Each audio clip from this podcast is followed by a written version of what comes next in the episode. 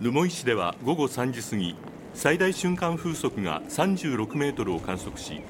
12月の観測史上最大の記録を更新しました。明日も日本海側の陸上では35メートルの最大瞬間風速を予想しています。また明日午後6時までに予想される24時間降雪量は日本海側で50センチ太平洋側オホーツク海側で30センチとなっていて気象台は猛吹雪や吹きだまりによる交通障害や暴風などに警戒するよう呼びかけています。